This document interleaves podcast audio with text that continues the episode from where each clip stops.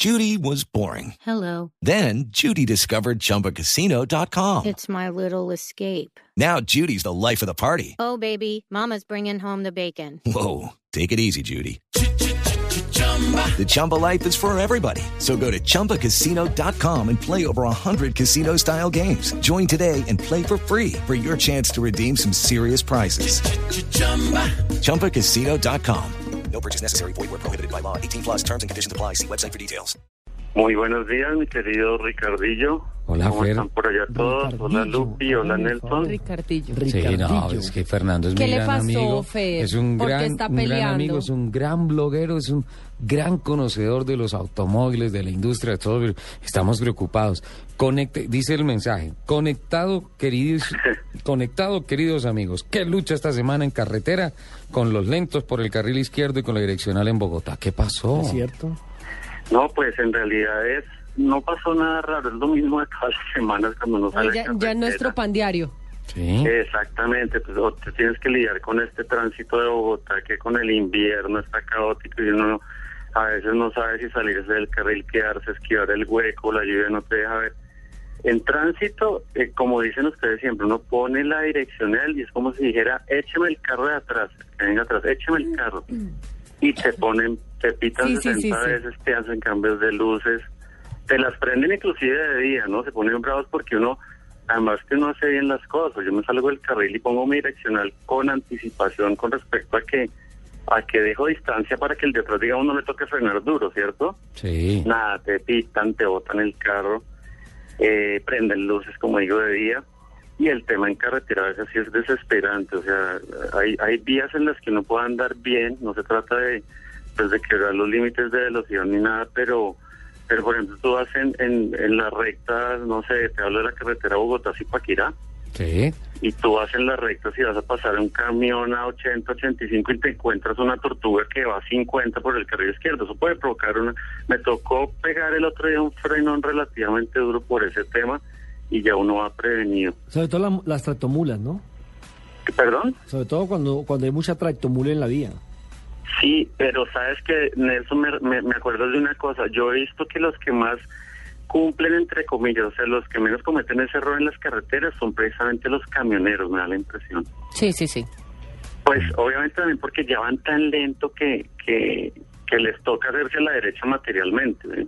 Sí, Y pero... está el otro tema que me aburre mucho, que es que entonces a uno le toca por la izquierda y por donde no quiere, y cuando uno menos piensa lo otro muy peligroso es que se abre alguien por la derecha para pasarte.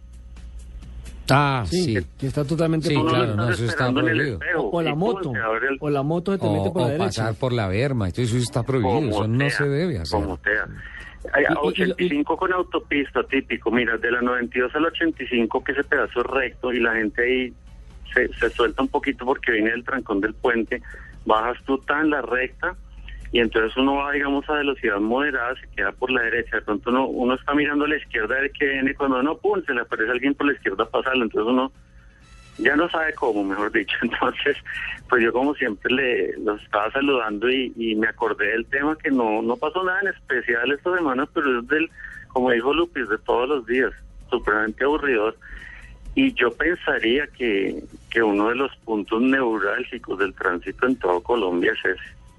Es, Bueno, pero- básico, ¿Y eso es fundamental pensar? que le metan la mano a eso. Eso ni pensar en carretera cuando eh, comienzan a invadir el carril.